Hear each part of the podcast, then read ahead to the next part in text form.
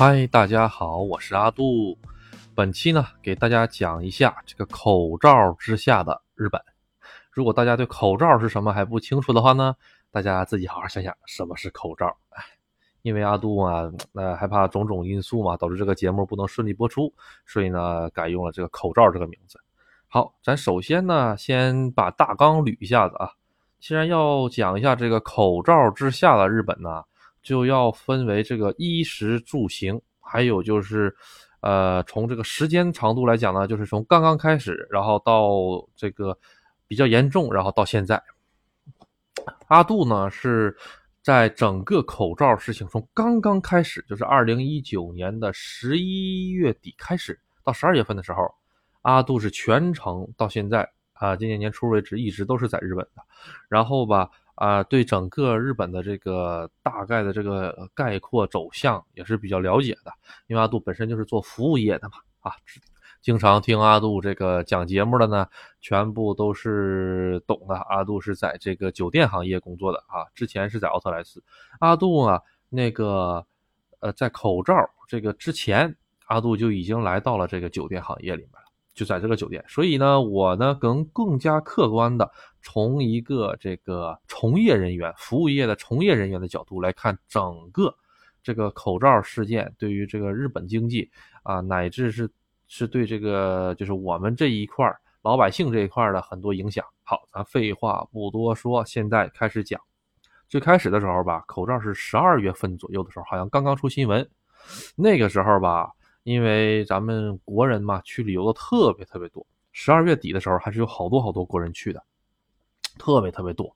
尤其是那个时候，有一座城市，哎，叫武汉吧，大家都有名嘛。那个城市出来的嘛，然后呢，正好阿杜那天接客人的时候，因为是这样，所有外国人来的客人，我们都需要检查他的护照。那天正好就有一组客人是从武汉来。那个时候，那个时候是二零一九年的十二月多，啊，具体有阿杜也记不清了。当时这个事情是刚刚爆出来，新闻刚刚出来，哎，好像蛮严重的。是十二月份多，还是二零二二，还是二零二零年的一月份多？阿杜有点忘了哈。反正就刚刚出来这个事儿，时候大家都知道，从武汉出来了一批人。这个时候，阿杜就在日本接待过从武汉出来的，而且算了一下子，他们登飞机的日期。就是在封城之前，所以，呃，阿杜是相当相当的紧张。这个客人到了我这儿，相当相当紧张。然后，我我是怎么发现的呢？就是他们拿护照，拿护照一看护照就知道是哪里签发的，就知道了。哎呦，这个可吓得要命。后来我就赶紧联系我们这个联系店长，店长就说，呃，先按照正常的来走吧，因为日本他管口罩这个方面的，他是归这个保健所管的。这个保健所吧，它是拥有很大的这个权利的一个地方。为什么这么讲呢？是这样，这个人他能不能被判定为这个口罩这个事儿，全都是归他说的算，你知道吗？就是他能不能做上核酸，也全都是保健所说的算。保健所说你不行，你不符合资格，你就做不了核酸。保健所说行，你符合资格，你才能变成，哎，戴口罩了。你知道吧？是保保健所吧？他这个怎么说呢？权力过于大，这就导致了一个问题。什么问题？就是到了中后期之后，就会发现一个问题，因为得口罩这个人太多太多了，日本呢已经有点管不过来的态势了。所以呢，保健所就是什么轻症一律都不管。哎，一看你不是有点感冒症状吗？有点咳嗽、发炎，然后那个嗓子疼吗？那就不管你，你就。爱咋地咋地啊！只有那些特别重症了，或者是中症，必须得到医院里插机器的，才保健所才给你管，要不然都不管。大家可能有点难以想象哈。这么跟大家说吧，一个很明显的一个例子啊，就是已经出现好多好多好多次了。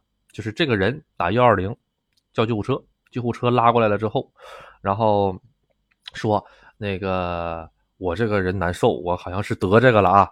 我你不你拉我上医院去吧。好，救护车拉完了之后，拉完了之后呢，救护车呢就到了医院。到了医院之后，医院不收。医院为什么不收？你知道吗？就是因为他没有被判定得这个，所以医院不收他。就专门治这个的医院不收他。他就说：“那我那那到底谁能告诉我，我怎么才能判定这个？你联系保健所，你自己给保健所打电话。哎，这就厉害了。保健所的电话吧，处于是一天二十四小时基本打不进去的状态。如果能够打进去，好不容易打进去了的话，人家只会告诉你啊，你在家养着吧，啊，没有太大事儿。就因为这个东西，前期，呃，日本出了好多好多这种乌龙的，还有很多什么的呢？就是这个人儿得了病之后呢，然后然后送到医院，医院拒收，保健所也不管，后来就给拉回家了，啊，然后就放在那儿了。救护车说不好意思，没有医院来接收你。大家可能有点想不到，哎，为什么是这样子？这个日本的救护车跟中国的救护车是两码事儿。日本的救护车哈，它是专门只管这个，当然了，也有一部分医院是自己带救护车的，但是还有一部分救护车呢是属于这跟消防一个组织的，哎，他们只给你负责送到地方，啊，他们不负责给你救治，所以说吧，啊，救护车也得联系各个医院，哎，你收不收他？你收不收他？你收不收他？这会儿不收啊，不收就给你再来回家，因为救护车也没办法。这最近新闻太多了。好，咱们继续扯回来。刚刚讲完保健所，哈，保健所，大家这么一听，是不是感觉是个特别，呃，怎么说呢，不讲理的一个地方？然后根本不顾及老百姓的死活。哎，各阿从阿杜的角度来看，确实是如此的 啊。呃，因为啊，他这个资本主义跟咱们是完全不一样的啊。他这个有的时候大家都说这个资本主义好什么，在阿杜看来，呃，资本主义的好。只占它坏的那百分之一可能都不到，也就是说大部分都是不好一些诟病的地方啊啊当然了啊咱们本期的主题不是这个，咱们继续跑回来啊，阿杜啊把这个客人哈这个接待完了之后呢，特意的哎把他们这个呃所有的护照啊所有的行程全部记录下来了留案底儿，为什么？万一他们真的是的话怎么办？当时哈还没有核酸这一回事儿。还需要抽血去检测什么的，老复杂了，好像是。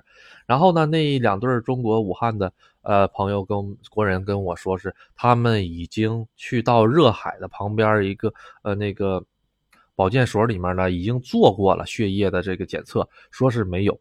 但是这个东西潜伏期比较长，而且那个时候刚刚出来这个东西，大家谁也不敢掉以轻心，所以吧，我们也特别特别紧张。然后从那儿之后，中国客人就开始直线下降。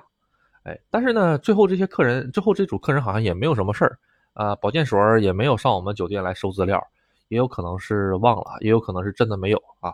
然后这个事儿呢就算过去了，这个资料好像现在还在我们酒店里面的资料库里面放着呢。然后吧，呃，这个时候是刚刚刚刚开始，刚刚开始的时候大家还都不戴口罩，日本人没有戴口罩了，阿杜也不戴口罩，因为当时大家都不了解是怎么个情况哈。后来慢慢慢慢的看新闻，说是越来越严重了哈，开始呼吁戴口罩了。哎，这个日本政府一开始呼吁戴口罩，超市的口罩就脱销了。那个时候哈，有的那个时候刚刚刚刚开始呼吁的时候，还有很多人不戴。那个时候超市就就形成两极化，一部分超市的口罩直接卖断货，另一部分超市的口罩价格特别贵，就他们已经。反映到了这个问题，这个东西是可以拿来挣钱的，哎，这个价格马上上调了。然后有一段时间，这个口罩已经成必需品到什么程度了？就是说，一个口罩，日本都开始教这个咱们这种一次性无纺布的口罩是怎么洗，然后怎么通风。好像国内也有过这个阶段哈，当时产能跟不上嘛。当时就是什么呢？口罩就是硬通货，这种感觉，在日本也是一样，口罩就是硬通货。哎呀，谁要是有口罩，老牛了，老牛了，那简直了。然后呢，有一些公司的，大公司啊，他就高价采购口罩了之后呢，给他们社员每天一个口罩，这个样子。哎，这个也是当时来看也是一个挺好的福利嘛。然后呢，过了没有半个月，安倍啊，就是前两天上新闻的那位安倍前总理，他就出了一个他认为很大智慧的一个行为，就是出了个安倍口罩。哎，安倍口罩是什么呢？就是日本。是从小学开始，他就有那个，呃，一个就是在学校吃吃饭的一个习俗嘛，对吧？在学校吃饭的话嘛，发饭呢也是小朋友，同班同学，他们需要戴一个叫做给食口罩，就是呢，这给食呢就是日日日语的直接音译过来的，就是说是直接是给大家分饭的时候，哎，你说那个食堂大妈分饭的时候不也戴个口罩吗？就是那种口罩，但是呢，那种口罩是完全是棉布的，对这个病毒一丁点用都没有，哎。安倍花了多少个亿导过这个东西，咱也不知道。反正我是收到了啊，收到了之后呢，针对这个口罩还有一个小小的展开，给大家讲一讲。因为这个口罩过于鸡肋，因为它一点用都没有，而且一个家庭只发那个一张口罩，这也就造成了什么呢？有的人有的人的家庭呢，他是有四个孩子五个孩子，四个孩子五个孩子就一个口罩。也就是说，每天只能出去一个人戴一个口罩。日本网上还有这种笑话，老好玩了。就是大家今天猜拳，谁赢了谁戴口罩出门。呃，就是这种特别好笑的意思啊，呃，有点半开玩笑，导致于呢，日本老百姓对这个口罩特别特别的排斥。你你跟我玩呢，发这个东西，你要是能发出那种像无纺布的那种真真正正能够隔绝病毒的还好，他那玩意儿一点隔绝不了，就什么感觉呢？就像把你们家那个枕套。啊，剪下来，剪下来了之后，然后拿个绳啪糊脸上，就是那个感觉，哎，就是拿那个破布做的，那个玩意儿还挺贵呢，一个口罩成本将近五百日元，三十块钱人民币，啊，说反复洗啊什么什么的，这个阿杜就觉得，嗯，智商税啊，安倍不知道从里面抽了多少钱哈，我是这么想的。后来有人一查，确实，这个后面这个口罩这个公司是跟他家有点关系啊。这个咱也不懂，哎，也没邀请我去调查，我就不不在这乱说了。还有一段时间呢，这个安倍口罩呢，成为了这种像这种代金券一样的东西。有的商店呢，他就回收这种安倍口罩，回收了之后呢，一个口罩顶五百日元。你去这家餐馆吃饭，那你拿着口罩去，把这口罩给店家，店家从你吃饭费里扣除掉五百日元。为什么这么干呢？第一点是吸引顾客来。哎，第二点呢，就是这个口罩呢，可以做另一种用途，就是我说的这种可以在后厨里啊这种用的东西，但是对病毒是一点用都没有啊啊，所以说，嗯，这个安倍口罩挺好玩的。好，安倍的口罩呢，咱们就先讲到这里，咱们继续讲回去。这刚刚开始的时候，刚开始的时候呢，这个老百姓对这个疫情啊，说实话，除了口罩大家紧需以外呢，另一种呢就是这个。如果谁咳嗽了一下子，哎呦，那神经的要命。咱们现在看这个日本，每天还有二十几万，每天二十几万，那是东京两万多，两万多这么涨，觉得都已经麻木了。实际上，当时的日本刚刚开始的时候也是相当紧张。哎，比如说这个县出来一个人，哎，那个县出来，哎呦，紧张的要命要命啊，就跟咱们现在咱们现在国内一样一样的，特别特别紧张。啊，然后吧，呃，假如说谁在马路上 咳嗽一下子，我去，那简直了，这个大家马上离他远远的，然后赶上捂，赶紧捂好鼻子呀，什么玩意儿的，都这个样子。嗯，但是呢，现在呢，基本上已经没有人管了，大家现在很多人都不戴口罩了。然后吧，就慢慢慢慢慢慢的，慢慢的，呃，然后还有一个事儿就是阿杜之前是在奥特莱斯工作嘛，奥特莱斯这种特别人人流量聚集的地方。在去年几月份来着？五月份还是六月份的时候，那个休息了一个多月。哎，那个时候是真的特别特别严重啊！不是去年啊，是二零二零年的时候休息了一个月。对于这么大的一个商业广场能休息一个月，也可见日本呢对这个呃刚开始的时候对这个口罩的问题还是特别特别的重视的啊。但是后后来呢，就就再也不不休了啊。爱怎么地怎么地，他们就完全不管了，放开了已经是。好，那老百姓呢？这个老百姓呢，当时的问题就是什么呢？就是呃，刚开始的时候吧，对大家没有太多的影响，只不过觉得，哎呀，这个东西大家得离它远一点啊，或者注意一下自己的防护啊什么的啊。对工作呀、生活基本没有太大的影响，也没有出现这个离职潮，也没有出现这个公司倒闭的问题。这个是什么时候开始呢？就是到了第二年，二零二一年的时候，哎，这个问题就开始严重了。二零二一年之后呢，有很多公司基本上都是特别特别的，就是呃，揭不开锅了。尤其是做什么呢？做旅游行业的，还有就是做这个酒店行业的。我记得我们酒店当时最难的时候，基本上一个星期以零顾客，一个顾客都没有。因为日本吧，它跟中国的体制是不一样的。他那没有能够限制民众就是出行自由的一些法律的这个手段，哎，他做不到这一点。他警察他也封不了城，警察也不能靠到你不让你往那儿走，他们只能呼吁，哎，叫做自述。自述是什么意思呢？就是日语叫自己的自，肃静的肃，就是说你自己，哎，管理好你自己，你自己肃静一点，在那在那在家里老实待着，就这个意思。这个叫自述。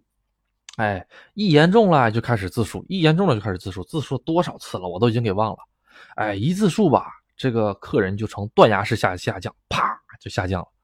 哎，然后呢，过一会儿呢，大家一看，哎，没有没有多少人感染了，然后嘛，他就开始说，哎。我们这一波开始搞优惠，哎，鼓励大家出行，这个叫什么？Go to t o l a b e l 日语叫 Go to t o l a b e l 就是大家出去花钱，政府补贴一半，大家出去花钱。就是当时从我的眼眼睛里看，哈，就是我感觉日本政府是脑袋可能是被驴踢了，或者是被门夹了，就是啊，这边刚刚用自述，哎，把这个成果取得了，哎，人特别控制的少了，这马上这又开始鼓励大家出去了。还有那个叫做紧急事态宣言，哎，这个也是一个道理。紧急事态宣言也已经发了多少次了？十来次了吧？有了。我记得就第一次、第二次、第三次的时候是真有用，哎，大家基本都不来了。哎，当时我们酒店我记得好像是一天连一个客人都没有。哦，哎呀，真的是特别震惊。本来我们店里有好多好多好多这个打工的，后来呢，因为这个经济情况，都把他们给那个。临时歇业掉，就是让他们在家待业了，不发工资了也。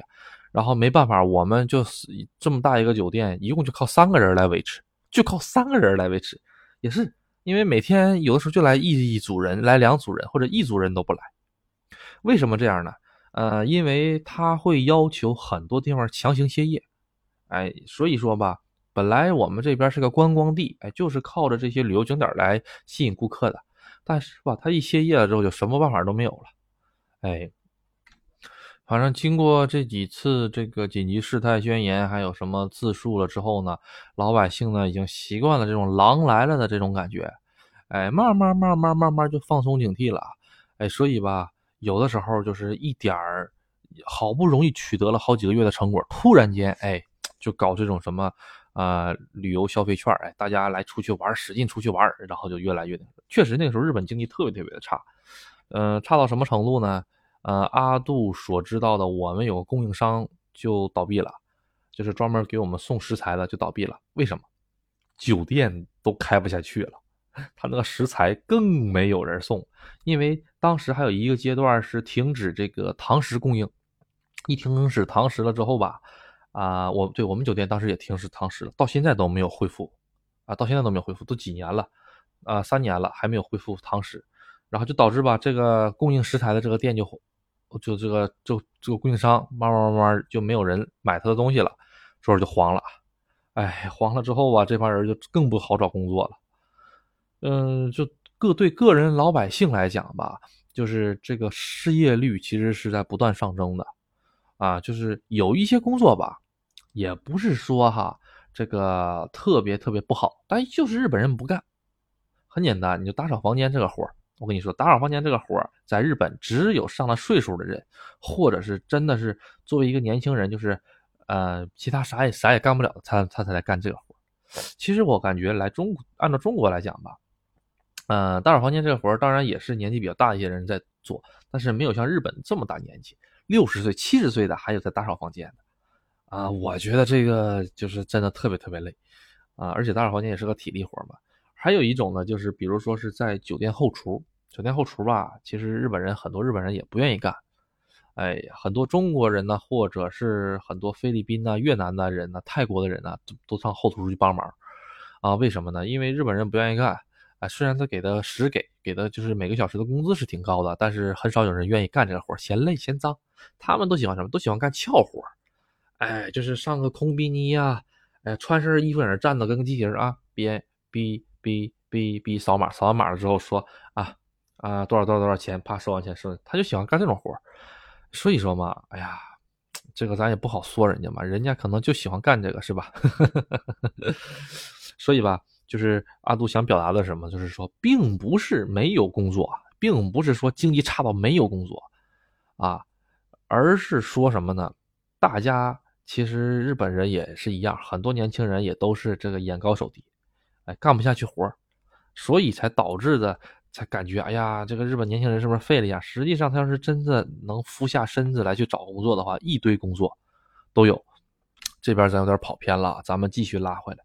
啊，那我就说个最直观的，衣食住行，在这个中后段的时候，也就是二一年左右的时候，对整个这个日本有什么，就是对阿杜能感觉到的有什么，那个是衣食住行上面的影响呢？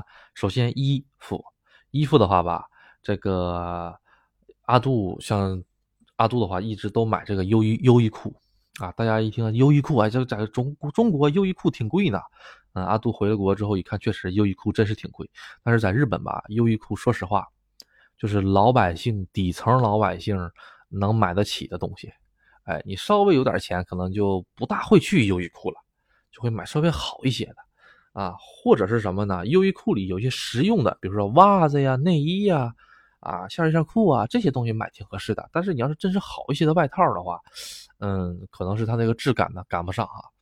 优衣库降价了，哎，优衣库降价了，呃，就是因为这个疫情的原因，导致很多人失业。但是阿杜像刚刚阿杜刚才说的是，只要服下身的年轻人好找工作。对，年轻人是好找工作，但是老人不好找工作呀。就比如说是那些五十五十岁往上的，啊，都都很难找工作的。因为什么？他们的工作范围，他们不可能上便利店工作吧？啊，我倒见过一个阿姨，哎，我一直去一家便利店，后来那天突然间出来一个新人，哎，那个阿阿姨就在那个便利店里面，然后她有个小名牌嘛，那名牌底下人写的是“初心者，请多关照”，啊，我就知道她是新来的。她那个玩意儿，她都她都不会捣鼓，她那个电电脑，现在现在这个便利店都高端了，她都是用电脑的，还得摁这个摁那个什么的玩意儿，她都不会捣鼓。旁边那个小年轻店员一直在那教她。啊，哎呀，这也不容易啊！我一看也是哈，嗯，这可能是原来在哪个公司里干的挺好的，然后公司倒闭黄了呗，嗯，然后，呃，大家就肯定问了，哎，那这个公司倒闭黄了的之后，那那这个日本政府有没有什么措施啊？有，哎，咱说说日本政府的措施。日本政府啊，它有这个行业补贴，补贴的真不少，而且呢，有好多好多聪明人呐，就在疫情的时候开店。哎我看过一个新闻，很有意思啊。疫情刚刚开始的时候，哎，这个店铺确然虽然是确实是有很多店都倒闭了，就饮食店哈。但是呢，到后期的时候，哎，这个补贴一出现了之后，反而新开了很多很多店。嗯，就是大家就有点叨叨不明白，他新开的那些店其实也是营业不了的呀，你知道吗？因为当时有基本上是一直。在进行那个自述，哎，餐饮自述不允许堂堂食。外卖的话吧，日本没有像中国这种成熟的外卖平台，所以他外卖基本也做不了，只能自己自己家往外送。啊，就是我打电话到你们家，你们家才能专门送到我们家，不像中国似的有什么美美什么团啊，什么什么饿啊什么了吗？没有的。所以这一方面业务他们也是很小很小的啊。日本有个 Uber。啊，那个当然只有大城市有哈，像我们村里还有 Uber 呢，那个那个框子你都见见不着，啊，所以就不用想那个东西。然后咱们再说回来这个补贴啊，那为什么这个店反而是增加了呢？因为这些店全部都是为了薅政府的羊毛而存在的。哎，这个店老板真聪明，为什么呢？日本它是这个样子，就是你这家店，哎，只要是存在的话，哎，然后呢，只要你开着业。开业是什么意思呢？也就是说，你把门打开，乃至你不开门也不要紧啊。每天我都给你补补贴，每天补贴多少钱呢？根据地方，根据每个县不同，或者是根据这个呃店的大小不同，补贴的金额不一样。但是我跟你说，有的店在一在这个口罩之之前，他每个月，假如说哈，每天能卖两千块钱人民币啊，很小的一家店，他每个，然后但但但是现在呢，口罩实行了之后。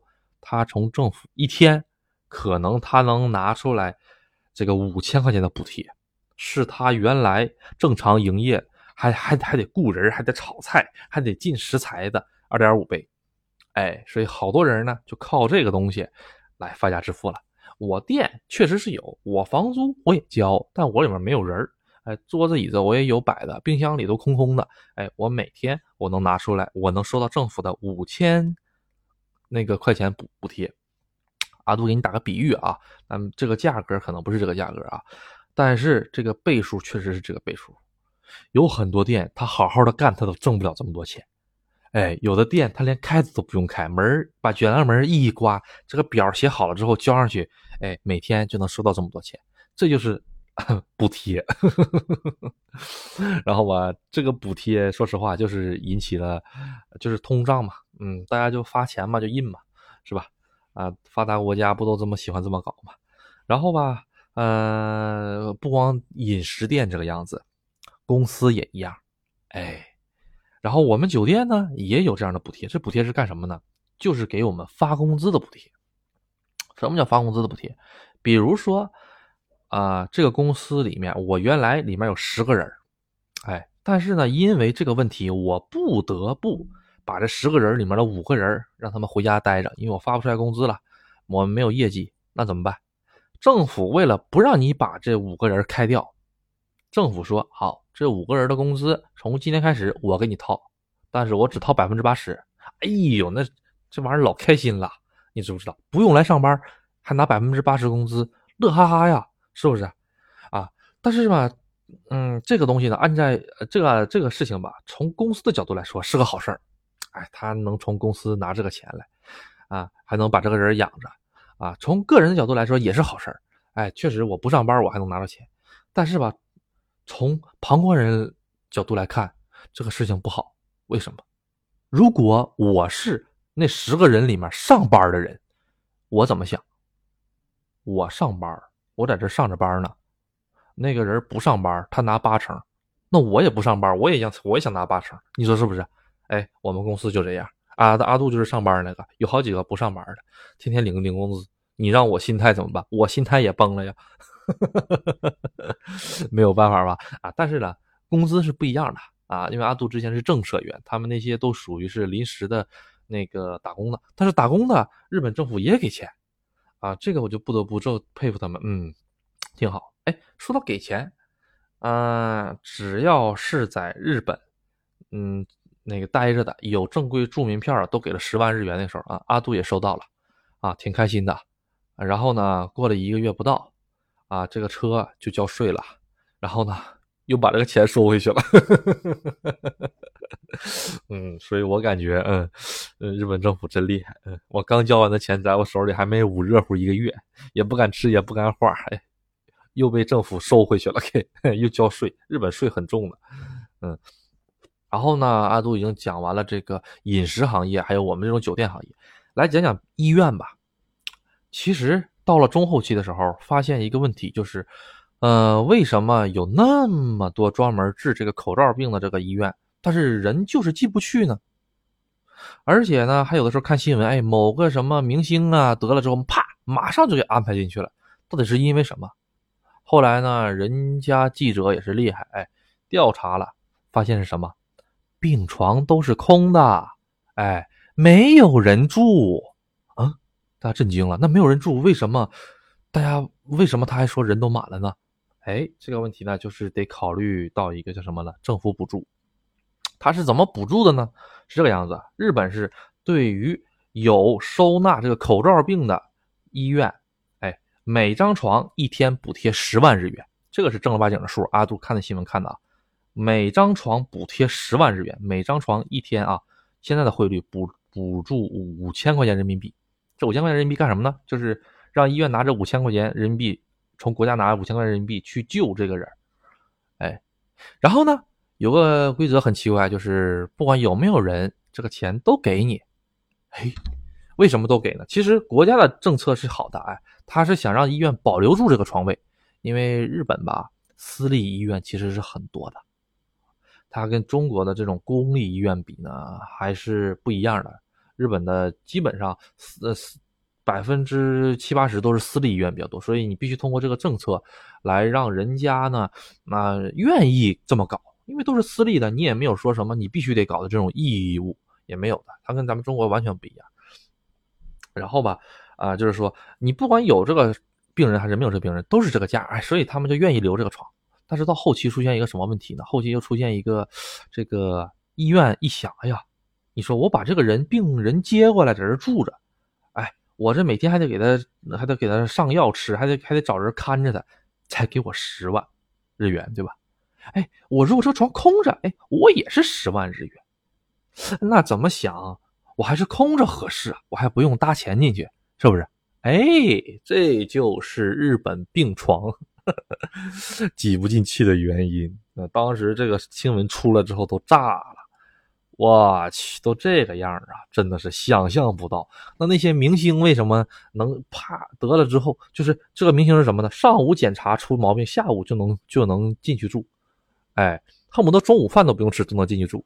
哎，但是那些那个普通老百姓打了幺二零，结果幺二零拉走了之后，在东京圈里面转了一圈，哎，还是进不去。